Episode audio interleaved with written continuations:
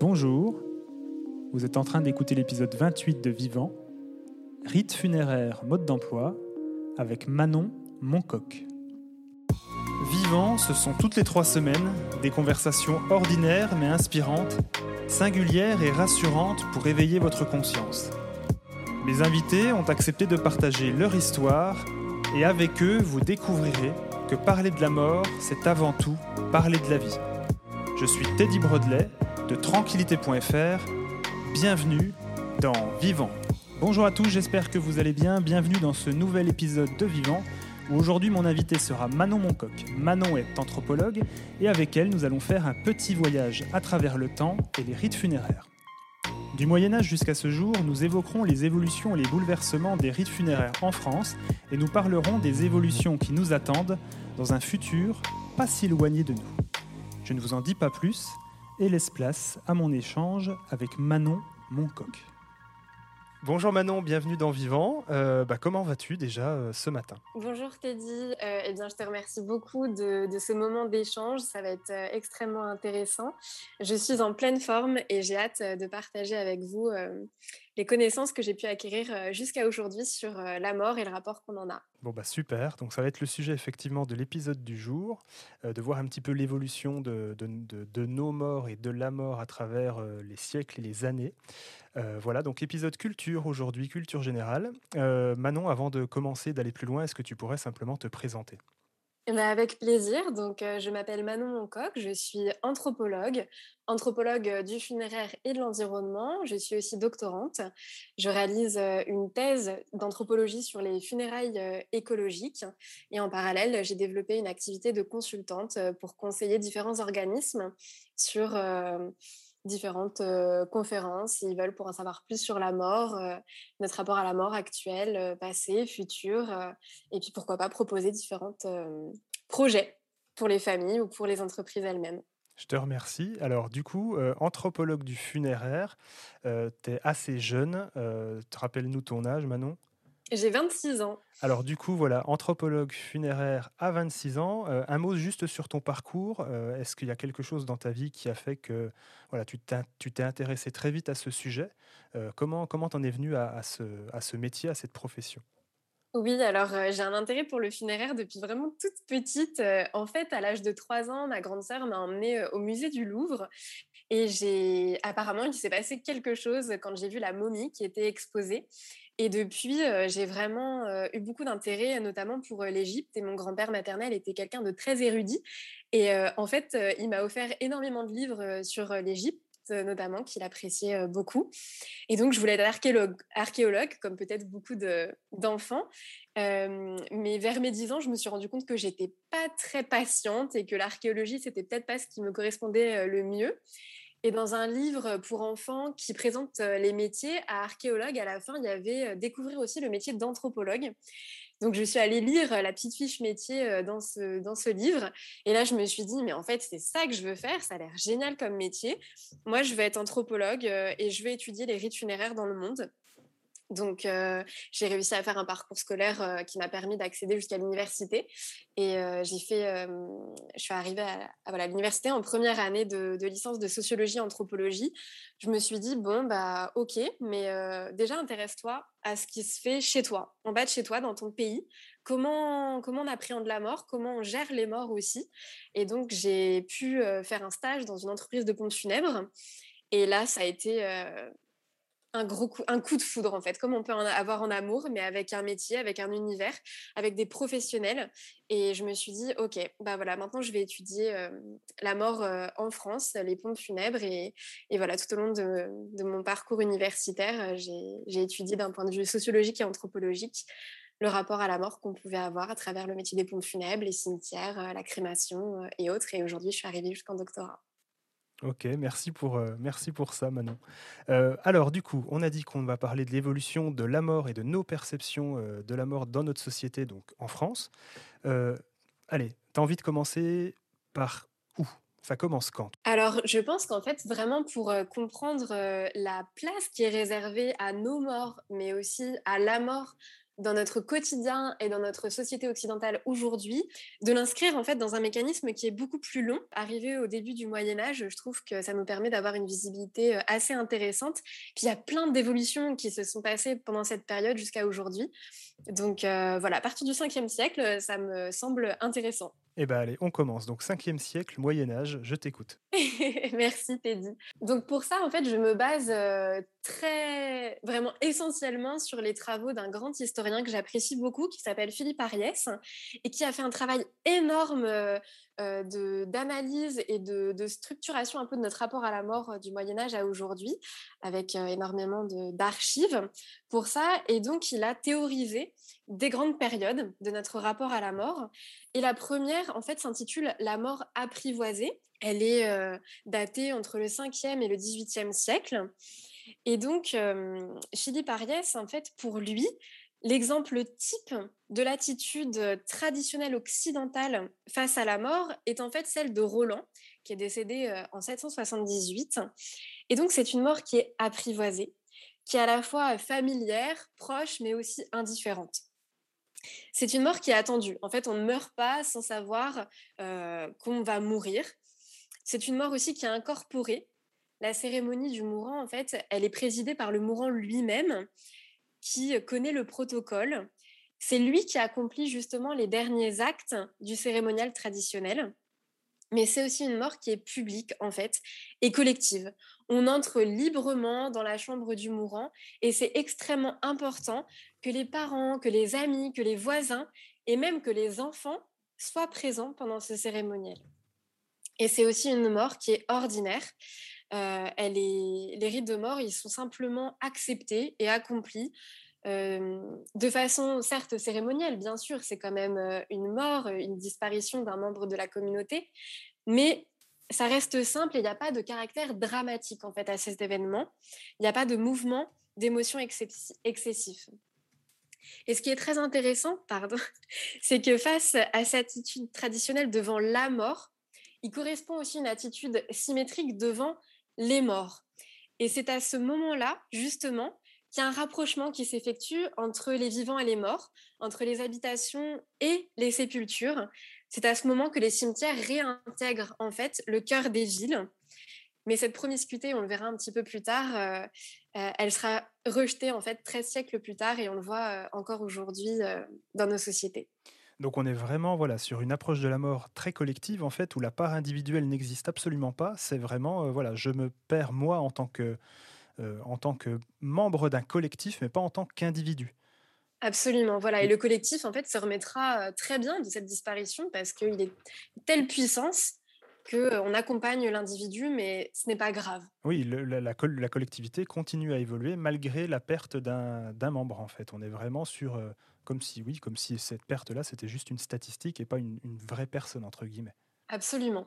Ok, super. Et du coup, à partir de, il y, a eu à partir de quand on a, on a vu euh, une, évolution en fait, parce que je suppose que ça s'est un petit peu dégradé si on en est là où on en est aujourd'hui. Donc effectivement, en fait, cette mort apprivoisée, elle perdure jusqu'au XVIIIe siècle. Après, il y aura des bouleversements plus importants. Mais Philippe Ariès a remarqué que dès le XIIe siècle, en fait, il y a de subtiles transformations qui commencent à faire leur apparition, et c'est ce qu'il appelle la mort de soi, donc qui débute au XIIe siècle. Et c'est notamment en fait par euh, l'arrivée du souci de la particularité de chacun. Alors que la mort apprivoisée était en fait synonyme d'acceptation de l'ordre de la nature, voilà, on doit tous mourir, c'est comme ça, il n'y a rien de, de, dramatique à cela.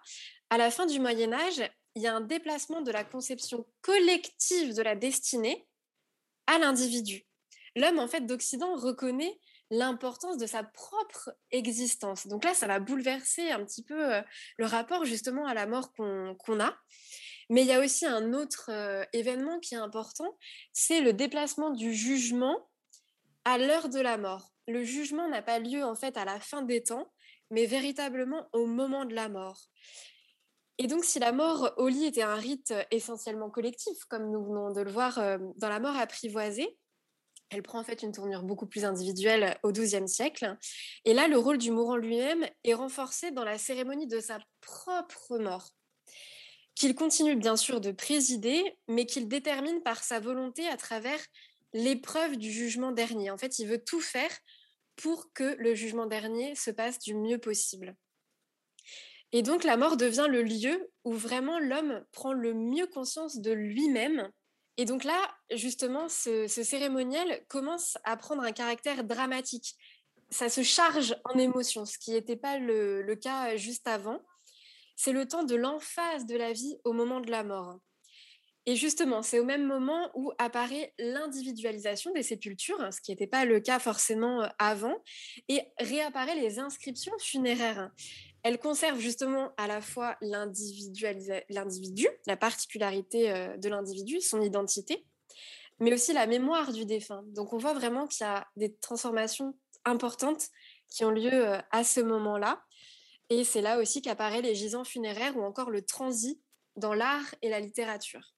Ok, donc du coup, là, le, mort, enfin, le mort en tant qu'individu prend vraiment conscience, enfin, entre guillemets, de sa propre disparition et se dit, entre guillemets, voilà, avec les mots d'aujourd'hui, mais oh là là, mais je suis en train de mourir, c'est vraiment pas cool. Et le collectif, lui, reste figé, en fait, dans cette idée de, bah non, mais nous, euh, c'est pas que ça nous concerne pas, mais voilà, on reste dans cette vision qu'on avait avant voilà, nous, ça va, on, sait gérer, euh, on, est bien, on a de quoi faire, on t'accompagne, mais pour nous, ça change pas grand-chose. Mais pour le mourant, ça devient vraiment euh, euh, un moment avec énormément d'émotions et puis de, peut-être pas de regrets, mais voilà, qui est fort en émotion, fort en, perspective, qu'il ne faut pas rater.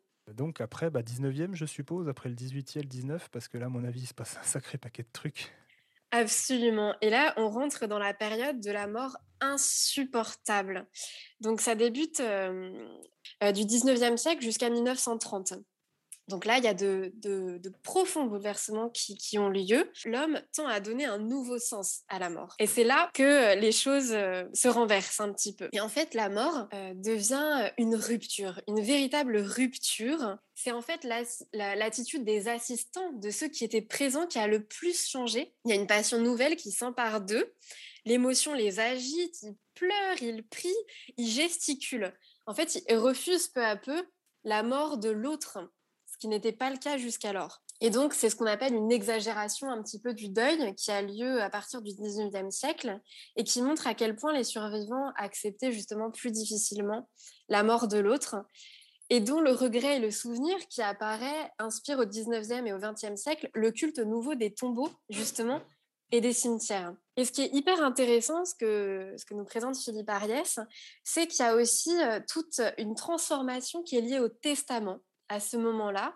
Et ça fait aussi pleinement écho justement à, tout ce développement des, contrats obstacles, par exemple, que l'on a aujourd'hui.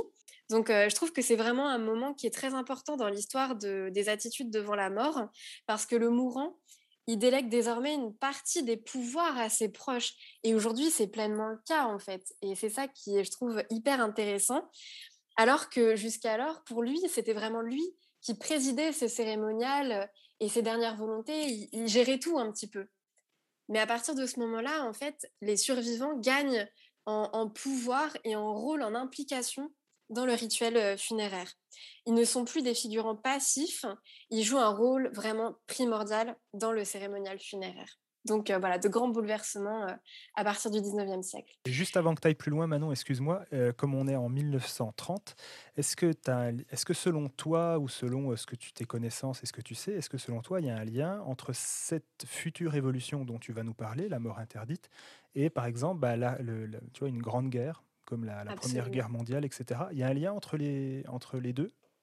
Oui, je ne suis pas spécialiste de la question, mais évidemment que ça a été une telle épreuve pour l'humanité et de telles atrocités qui ont été vécues que ça ne peut pas laisser une, société, une communauté sans marque, sans, traumatisme, et évidemment que ça change notre rapport, notre rapport à la mort. Et c'est vrai que le XXe siècle a quand même été bouleversé par deux guerres mondiales qui ont été atroces, et, on a perdu énormément de, citoyens, de confrères. Donc ça a fortement influencé notre vision des choses aussi, bien sûr. Ok, donc tu disais, pardon, excuse-moi de, mais du coup tu disais la, mort, la mort interdite, donc à partir de 1930 finalement jusqu'à nos, enfin aujourd'hui en fait? Voilà, bien sûr, il y a des, transformations qui, ont lieu hein, depuis, un siècle. Mais en fait, ce que Philippe Arias aussi soulève, c'est que depuis le, 5e siècle, les, transformations étaient assez subtiles, assez, elles se sont un petit peu étendues sur le, long terme, donc ça, ça s'est fait peu à peu. Sauf qu'à partir de depuis 1930, c'est une révolution brutale, et c'est là en fait où ça change tout. une révolution brutale de, des idées, mais aussi des, sentiments traditionnels face à la mort. Les perceptions contemporaines de la mort et les usages qu'elle engendre, mais aussi bien sûr vice-versa, sont en fait là l'image inversée, le négatif du rapport qu'entretenaient traditionnellement les sociétés occidentales avec le mourir. Elle devient en fait, la mort devient honteuse et un petit peu sujet d'interdit. Avant, elle était vraiment familière, mais là, elle va s'effacer et disparaître de nos quotidiens, de nos villes, euh, de nos discussions aussi, à travers différents mécanismes qui vont se mettre en place. Et il y en a plusieurs. Notamment, il y a une véritable volonté d'épargner le malade et la société. Donc, ça s'inscrit dans la tolérance, en fait, de, euh, dans la continuité, pardon, de l'intolérance à la mort de l'autre et de la confiance nouvelle du mourant dans son entourage en fait, les proches, ils souhaitent vraiment épargner le mourant, euh, le malade, et ils veulent prendre en charge son épreuve en lui cachant la vérité. Donc ça, c'est euh, un des, premiers euh, mécanismes qui est, qui est très intéressant. et puis, en fait, en raison d'un sentiment différent qui est caractéristique de la modernité, ce n'est plus au mourant lui-même qu'il faut éviter le trouble de l'émotion trop forte, en fait, qui était le cas au moment de, la mort de soi. Qui, une émotion trop forte causée par tout simplement en fait la laideur et l'agonie et la simple présence de la mort, mais c'est vraiment à l'entourage, à la société tout entière qu'il faut éviter justement cette émotion trop forte. Parce que dans cette modernité, dans ce contexte de modernité, il est admis que la vie, elle est toujours heureuse. Elle doit être toujours heureuse et elle doit toujours en avoir l'air, tout du moins. On doit alors vider les rites de, mort de leur charge dramatique. C'est au moment même que naît une hausse en fait de la répugnance à la matérialité que sont les morts, ce qui n'était pas le cas avant on, a accepté voilà le, début de la thanatomorphose, euh, des, signes euh, qui apparaissaient euh, sur le, mourant lui-même. C'était quelque chose qui était admis, accepté, mais au fur et à mesure, en fait, ça a disparu de, de nos conceptions, mais aussi de notre acceptation d'un point de vue. ça devient intolérable de le voir et de le sentir. Et il y a aussi un autre mouvement qui est important, qui est la médicalisation de la mort. Euh, jusque dans les années 70, il faut savoir que la plupart des morts avaient lieu à domicile. C'était quelque chose de, normal au milieu de ses proches, euh, de ses voisins. Elle concernait plus de 75% des décès. Mais en fait, à partir des années 80, eh ben, ça, ça s'inverse totalement. Et aujourd'hui, en fait, moins de 30% des personnes décèdent à leur domicile. Et donc, ce déplacement du lieu de la mort va profondément accélérer le processus tout simplement de mise à distance, en fait, du mort et de la mort. On ne meurt plus chez soi au milieu des siens, mais on meurt seul à l'hôpital. Et donc, ce n'est plus aussi l'occasion d'avoir tout un cérémoniel euh, adapté à ce, à ce moment-là où le mort préside au milieu d'une assemblée. Ce n'est plus possible à, à l'hôpital. Ça devient un phénomène en fait technique qui est obtenu tout simplement, généralement, par l'arrêt de soins, en fait. Et donc, euh, cette mort, elle est décomposée, elle est morcelée en une série d'étapes dont on ne sait plus véritablement euh, laquelle est la mort vraie, finalement. Celle où on a perdu la conscience ou bien celle où on a perdu le souffle, ça devient euh, une question presque philosophique. Et donc, tout ça s'intègre dans un, un mouvement d'expulsion de la mort, en fait. L'interdit de la mort succède bien tout d'un coup à une très longue période de plusieurs siècles où la mort était un spectacle collectif, visible de tous, public, auquel nul n'aurait eu l'idée de, dérober. C'était impensable de ne pas aller voir son voisin ou son, proche euh, en train de mourir chez lui. Mais aujourd'hui, en fait, on est encore, euh, on est très peu à, vivre ces, moments-là. Euh, en fait, les rites funéraires, ils sont, ils sont modifiés parce que les rites funéraires sont, sont très larges, de, de l'avant-mort à, l'après-mort. on, essaye de faire disparaître le corps le, plus vite possible. Il faut que les proches, les voisins, la famille, les enfants surtout s'aperçoivent le moins possible que la mort est passée. Et puis l'émotion, bien sûr, doit être contenue et limitée. Il n'y a plus de condoléances, par exemple, en tout cas très peu à la fin des services d'enterrement. On ne porte plus de vêtements sombres, on n'apporte plus de, de, comportements différents à la suite d'un mort d'un proche. Donc toute cette évolution, finalement, elle est très liée à notre rapport, au rapport de la société au corps. Enfin, moi, j'en ai parlé dans un, on en a parlé dans, un, dans un épisode euh, bref, euh, sur un autre sujet, mais moi personnellement, tu vois, le rapport que j'ai au corps est très euh, difficile. Même en travaillant, mmh. entre guillemets, au contact de, familles endeuillées, etc., dans, cet accompagnement-là et dans cette proximité-là, tu vois, je, en tout cas aujourd'hui, je ne me sentirais pas à assister à un soin de Thanato, par exemple, etc. Mmh. Tu vois, le, rapport au corps, il est quand même assez, pour moi en tout cas, délicat. Et vraiment, je pense pas être le seul. Donc l'évolution de la société, elle est clairement liée au, rapport au corps. Donc, tu as euh, dit un mot, euh, tu vois, tu as parlé de rituels euh, ancestraux dans, au tout début, mmh. Moyen-Âge, etc. Et de maintenant, ce qu'on qu'on fait, cette mmh. médicalisation. est-ce, que tu, est-ce que tu veux nous en dire un mot de, cette, de cette évolution et de comment on est arrivé au-delà de ce que tu viens de décrire, mais vraiment sur l'aspect rituel? Quelles mmh évolutions il y a eu et, et, comment, comment on ritualisait à l'époque et comment on ritualise plus maintenant? La phrase, l'intro la plus longue du monde. Désolée. Euh, en fait, c'est exactement ça. C'est que la première euh, euh, matérialité de la mort, c'est le corps, en fait. Le, corps mort, le cadavre. Et au fur et à mesure des siècles, il, tend à disparaître, à être effacé.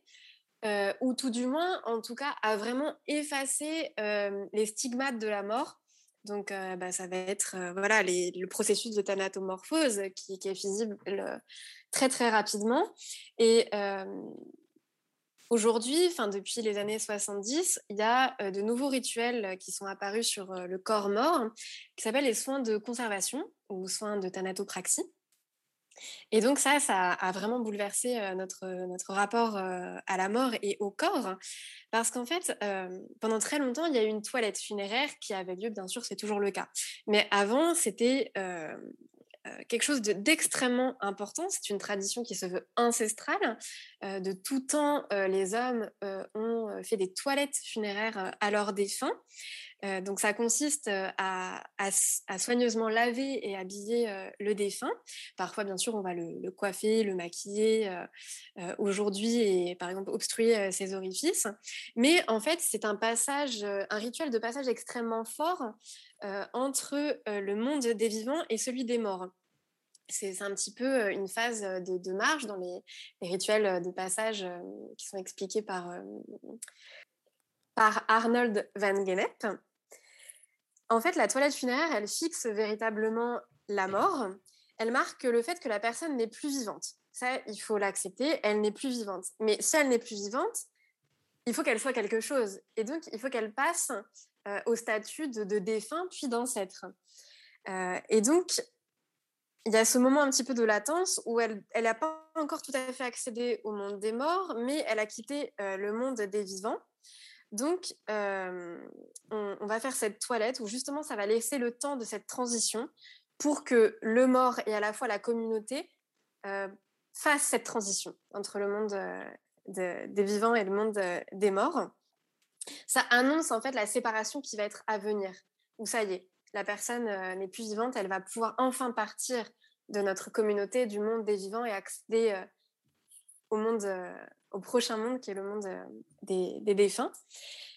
Alors qu'en fait, les soins de conservation, alors il n'y a pas de, encore de, statistiques très précises sur le sujet, mais ils sont estimés environ à 45% euh, des décès, donc quasiment un défunt sur deux euh, a des, des, soins de conservation. Eux, ils visent vraiment à retarder le processus de décomposition du corps euh, en procédant en fait à un drainage des liquides et des gaz du corps par injection d'un produit euh, biocide de remplacement. Donc là, en fait, on ne fixe plus du tout la mort. Au contraire, euh, on, la met à l'écart, on la met de côté le temps que la, sépulture ait lieu.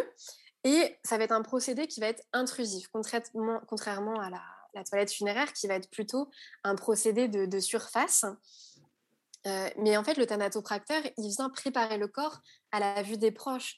Les proches qui ne sont plus habitués à voir justement la, la, thanatomorphose arriver, ils doivent être protégés de la simple présence de la mort et d'une émotion trop forte.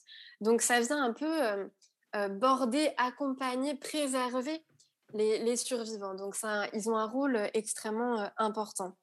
Mais en fait, en passant de la toilette funéraire traditionnelle, qui était généralement d'ailleurs assumée par les femmes de la famille, ou une toiletteuse, à, à la thanopraxie, c'est l'univers même de la mort qui est renversé. En fait, il devient technique et aseptisé. Il n'y a plus de symbolique derrière tout ça. Et puis avec tout ça, bien sûr, il y a l'arrivée des, maisons funéraires ou salons funéraires. Donc là, le, mourant, ça il a totalement quitté la maison, il, meurt à l'hôpital. et puis, il faut qu'il soit conservé et reposé en attente de sa sépulture. Mais donc, il va être pris en charge par une, profession, des soins euh, de conservation et une maison funéraire. Là encore, ça va être un milieu technique spécifique euh, qui, prennent euh, en charge le défunt. Et en fait, dans, toute cette période-là, c'est le théâtre des funérailles qui disparaît aussi. Et puis, ben, le corps mort, il fait son entrée dans le champ des services funéraires. Il y a tout un service qui se développe, un service professionnel, alors que jusque-là, c'était la communauté ou en tout cas l'Église qui prenait en charge euh, le défunt. Là, euh, la, pompe et ses entrepreneurs spécialisés se transforment en une prestation de service aux morts, aux défunts, là où il y avait initialement une mise en scène de la mort. Et c'est là, en fait, où de grandes transformations euh, ont lieu. Il y a des, installations et des équipements complexes qui se mettent en place, qui sont dédiés, en fait, au traitement et à la gestion des défunts. L'entrepreneur de pompe funèbre n'est en fait plus un marchand d'accessoires euh, scéniques, mais vraiment un professionnel de la prise en charge du corps défunt qu'il s'est approprié au détriment des proches et de la société, mais tout simplement parce que les proches et la société n'étaient plus capables de le faire pour les différentes raisons euh, qu'on avait euh, évoquées aujourd'hui. Et on le remarque, euh, on le remarque bien aujourd'hui quand il y a encore des décès effectivement qui ont lieu à domicile. Les familles sont généralement complètement déboussolées et, terrorisées à l'idée d'avoir un défunt dans leur, dans leur maison et il faut qu'il soit extrêmement vite pris en charge par les professionnels qui, eux, ont l'habitude et savent comment réagir. Et du coup, aujourd'hui, ça fait qu'on ne sait plus euh, avec cette habitude-là, euh, parce que finalement, c'est une habitude qu'on a pris maintenant, c'est plus euh, tant une, une peur ou une crainte profonde, je pense. C'est plus, on a pris l'habitude de, tiens, j'ai un mort, mm-hmm. voilà, je découvre un mort à la maison, j'appelle tout de suite l'hôpital, les pompiers, des professionnels, etc. C'est le premier réflexe qu'on aurait avant même de se questionner sur quoi que ce soit. C'est devenu vraiment une habitude c'est devenu une habitude et parce qu'on a été totalement euh, désinvesti de tout ça.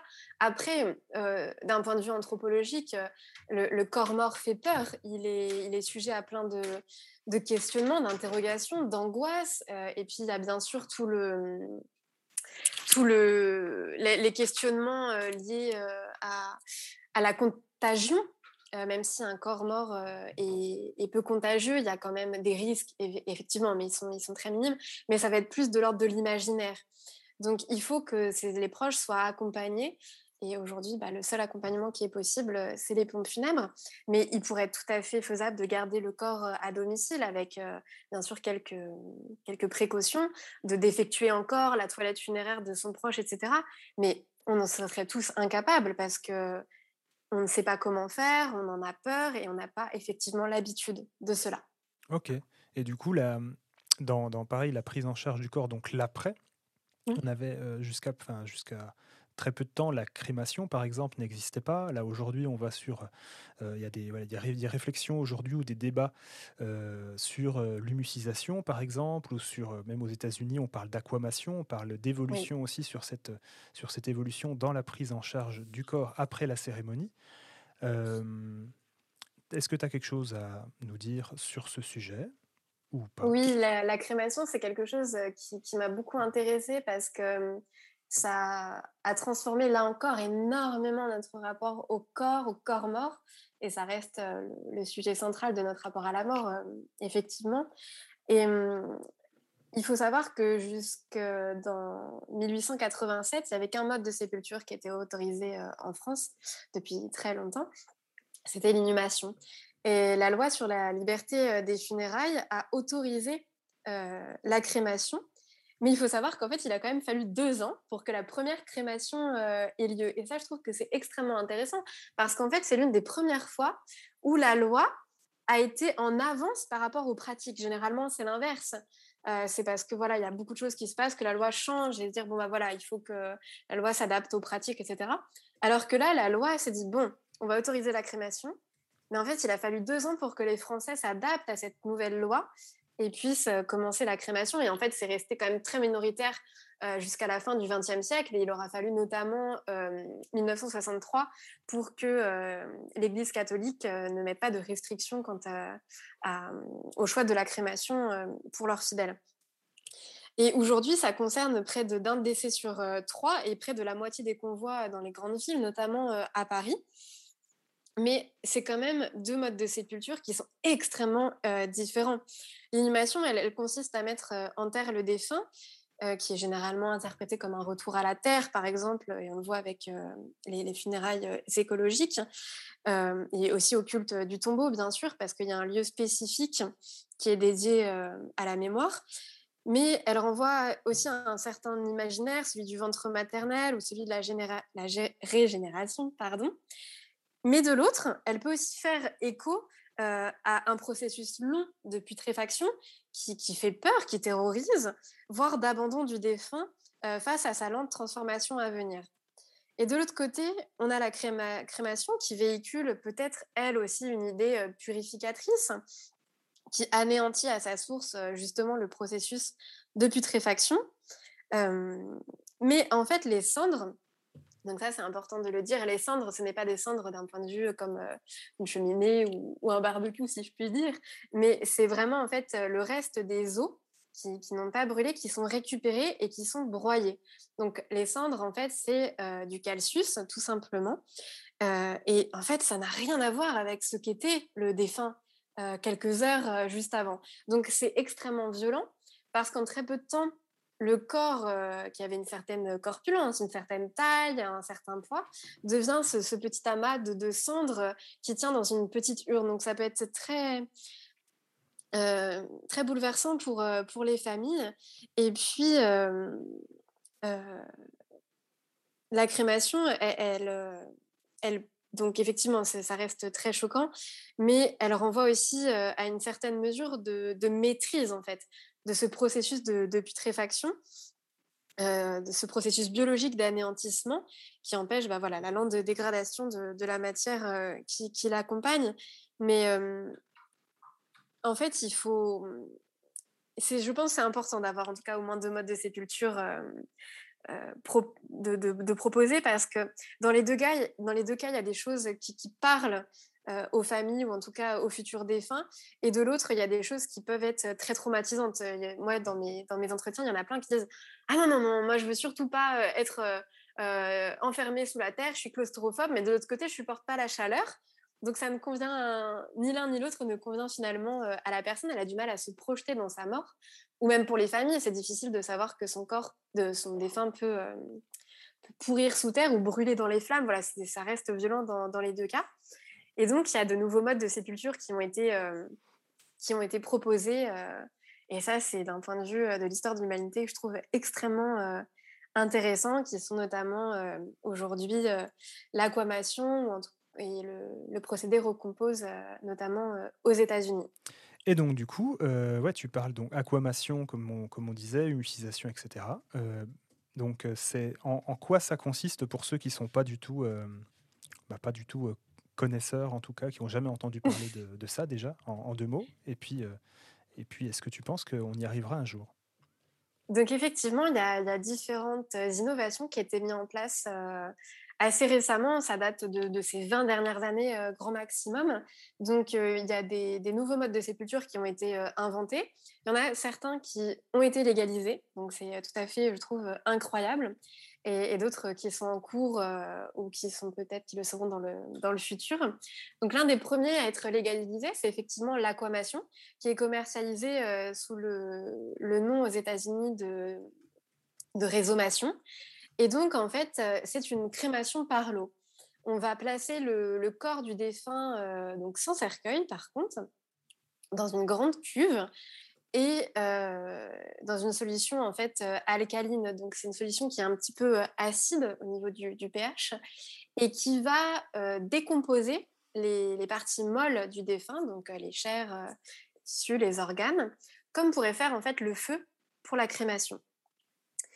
Et il va rester à la fin de, ce processus seulement les os qui vont, comme pour la crémation, être récupérés, broyés euh, et rendus sous forme de cendres à la famille euh, euh, dans une urne généralement. Mais ce qui est un petit peu peut-être déroutant pour cette pratique, c'est qu'en fait, ce processus a lieu dans une cuve remplie d'eau et cette eau va être remise dans le circuit classique de l'eau courante. Et donc ça, c'est assez... Ça, ça, questionne beaucoup, en tout cas moi d'un point de vue anthropologique, ça me, ça me passionne, parce qu'en fait pour beaucoup, ça va être impensable ensuite de boire de l'eau du robinet parce que pour eux, il y aura des, plein de morts dedans. Mais en fait, la solution est tellement acide qu'il n'y a plus aucune trace ADN dans l'eau. Donc, d'un point de vue scientifique, l'eau est, aussi pure que, que, que s'il ne s'était rien passé. Mais après, bah voilà, d'un point de vue symbolique, imaginaire, ça pose quand même question. Et il y en a même qui m'ont parlé aussi de l'histoire de la mémoire de l'eau, comme quoi l'eau aurait une mémoire. Euh, voilà, c'est extrêmement euh, intéressant. Donc, euh, mais pour certaines personnes qui sont plus à l'aise dans l'eau, par exemple, c'est un processus qui peut être extrêmement intéressant. Et puis, il y a certains scientifiques qui proposent, par exemple, de, de, soit dans le circuit clos, soit de mettre cette eau au profit de, de champs, etc., etc. Donc ça, c'est légalisé. Euh, Donc ça, c'est légalisé aux États-Unis en tout cas, dans plusieurs États. Dans plusieurs États et au Canada également. Dans et au Canada. Ok. Et plus près de nous en France, euh, parce que je pense que l'aquamation, c'est pas encore rentré dans les discussions, ni dans les débats, ni ci, ni ça, mais l'humucisation, par contre, il y a des pétitions, il y, a des associations qui militent pour une acceptation, en tout cas une légalisation de cette pratique, euh, notamment pour des motifs euh, bah, écologiques, mais on, en discutera tout à l'heure. Mais en, quoi ça, en quoi ça consiste rapidement cette, cette pratique? Donc l'humusation, c'est un, procédé. L'humusation, pardon, oui, oui l'humusation. Ah, pas de mal, c'est compliqué tous ces, ces nouveaux termes. C'est un procédé qui a été pensé euh, en Belgique et qui consiste en fait à placer euh, le corps euh, du défunt nu sous un tas d'humus. Et ce tas d'humus va en fait empêcher la, le processus de putréfaction du défunt. Tous les petits organismes qui sont présents, naturels, qui sont présents dans, dans l'humus, vont venir en fait se nourrir du corps. Et donc, je crois, c'est en, moins de trois mois, il n'y aura plus que le squelette du défunt. Donc c'est incroyable parce qu'aujourd'hui, euh, ce n'est plus le cas dans nos cimetières, ça n'arrive euh, jamais. Les corps ont beaucoup de mal à se, décomposer. Et euh, ensuite, les, les, os vont être récupérés, ils vont être broyés comme pour la crémation, ils vont être remélangés au, à l'humus. Et ce qui fait qu'en un an, il n'y aura absolument plus aucune trace du, défunt.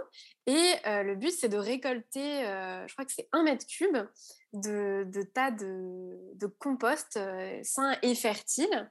Et donc, par exemple, de l'utiliser pour nourrir une forêt du souvenir, par exemple.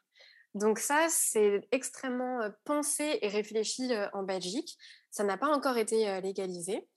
Il y a, par exemple, par contre, une société dans l'État de Washington, aux États-Unis, qui a pensé ce même processus, mais de façon beaucoup plus technique, où en fait, euh, ce, processus-là a lieu dans une, une, cuve avec de la pression, de la chaleur, voilà, quelque chose de beaucoup plus euh, euh, vraiment voilà, technique, et qui a été légalisé il y a peu dans l'État de Washington.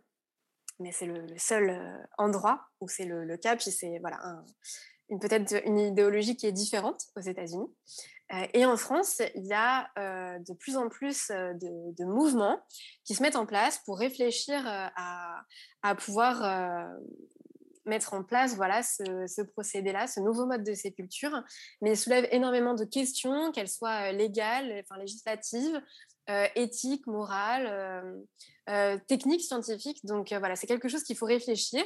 Il ne faut pas se presser pour le mettre en place et le légaliser parce qu'on ne peut pas, euh, on ne badine, pas avec les morts euh, et la mort et, notre... Petite, euh, du coup, avant de conclure, petite parenthèse du coup culture. Est-ce que toi, tu aurais des, voilà, des, souhaits de partage de ressources ou de livres, de documentaires, etc., que tu aimerais partager avec ceux qui nous écoutent?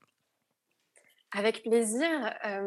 je pense notamment à différents livres euh, anthropologiques qui peuvent apporter un regard euh, différent peut-être sur notre euh, propre conception de la mort, que ce soit dans une perspective spatiale ou temporelle. Il y a un anthropologue que j'apprécie beaucoup qui s'appelle Louis-Vincent Thomas, qui a écrit énormément d'ouvrages sur la mort, que ce soit Anthropologie de la mort, Rite de mort pour la paix des vivants, par exemple, ou Chair de mort aussi, je crois. Euh, il était aussi euh, spécialisé sur l'Afrique, donc il y a énormément de comparaisons sur euh, les rites africains qui on apprend d'autant mieux sur soi-même en comparant avec les autres. Donc c'est vrai que l'anthropologie peut apporter quelque chose d'intéressant là-dessus. Il y a aussi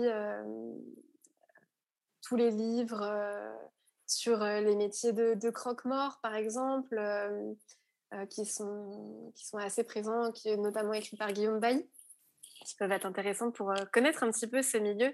Ils jouent un rôle euh, fondamental dans notre société, les croque-morts, comme on les appelle euh, souvent, et ça peut être intéressant de s'immerger un petit peu dans leur, s'immiscer un petit peu dans leur univers pour comprendre ce qu'ils vivent et le, rôle qu'ils jouent. Il y a aussi un livre passionnant que j'ai énormément apprécié qui s'appelle Croque-mort pour une anthropologie des émotions, écrit par Julien Bernard, qui est vraiment facile à lire et qui, qui permet de se rendre compte d'un petit peu tout ce qui se passe dans les, dans les entreprises de pompes funèbres. C'est un super euh, bouquin, hyper accessible, vraiment hyper accessible. Mais très, que tu as lu? Oui, oui, que j'ai lu. C'est un des premiers livres que j'ai lu sur, euh, sur le sujet et qui est, euh, ouais, qui est passionnant, qui est vraiment passionnant. C'est vraiment passionnant. Julien Bernard, j'ai la chance de le rencontrer. C'est un homme adorable et, et, je trouve qu'il a apporté beaucoup de choses par l'approche des émotions sur cet univers-là. Et puis, euh, si on se questionne sur ses propres euh, funérailles, ce qui est important, euh, on peut tout à fait se référer au livre de Sarah Dumont, Un enterrement comme je veux, par exemple. Ok, je te laisse, bah voilà, je te laisse peut-être le mot de la fin ou en tout cas carte blanche. Par quoi aimerais-tu voilà finir finir cet épisode? Il y a quelque chose qui me, qui me tient beaucoup à cœur. Comme je disais, on a un rapport euh, ambivalent, voire conflictuel, avec la mort et les morts aujourd'hui pour euh, de nombreuses raisons, comme celles que j'ai évoquées euh, dans ce podcast. Et en fait, la modernité a vraiment provoqué dans notre société occidentale une faillite des conduites symboliques, et notamment, bien sûr, pour les rites funéraires.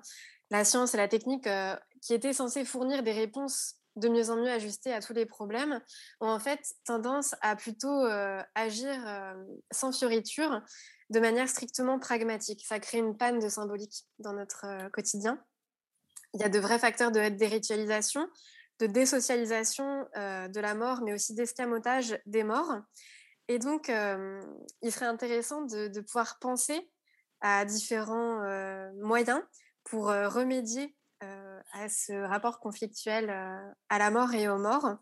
Il faut redonner du sens à tout ça, donc je pense notamment euh, à euh, essayer de retravailler pour ritualiser nos rites funéraires avec la montée des cérémonies civiles, par exemple. C'est les personnels des pompes funèbres qui prennent en charge cet événement-là, mais ça fait beaucoup sur leurs épaules. Ils n'ont peut-être pas forcément tous les outils pour, pour y arriver.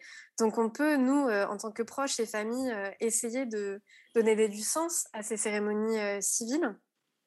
Et puis aussi essayer de retravailler pour se resocialiser face à la mort, peut-être appréhender plus facilement les mourants, son, son défunt lorsqu'il est mort, essayer de peut-être s'investir sur la toilette funéraire si on en a le courage, ou essayer de le toucher, de, pourquoi pas de l'habiller aussi.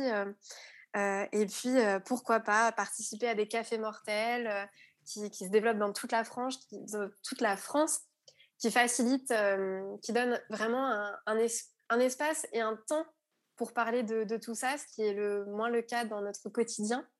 Et ça peut apporter, je pense, beaucoup de choses bénéfiques. Et puis, n'ayez pas peur de penser à vos funérailles. Plus c'est fait de notre vivant, plus ça sera facile à aborder, je pense. Je confirme. Eh ben, écoute, merci beaucoup Manon. Euh, merci beaucoup pour, euh, pour cet épisode. J'espère euh, que vous qui, qui écoutez avez appris des choses, que vous, ça vous a inspiré, que ça vous donne matière à réflexion pour vous-même et pour vos proches et pour la suite.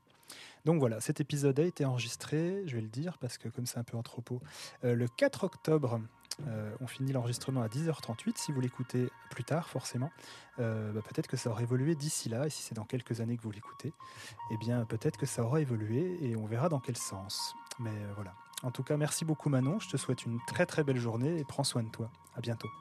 Merci Teddy. À très bientôt.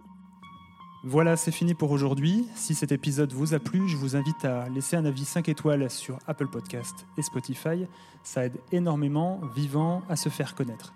Vous pouvez également nous rejoindre sur Facebook et Instagram au compte Vivant Podcast.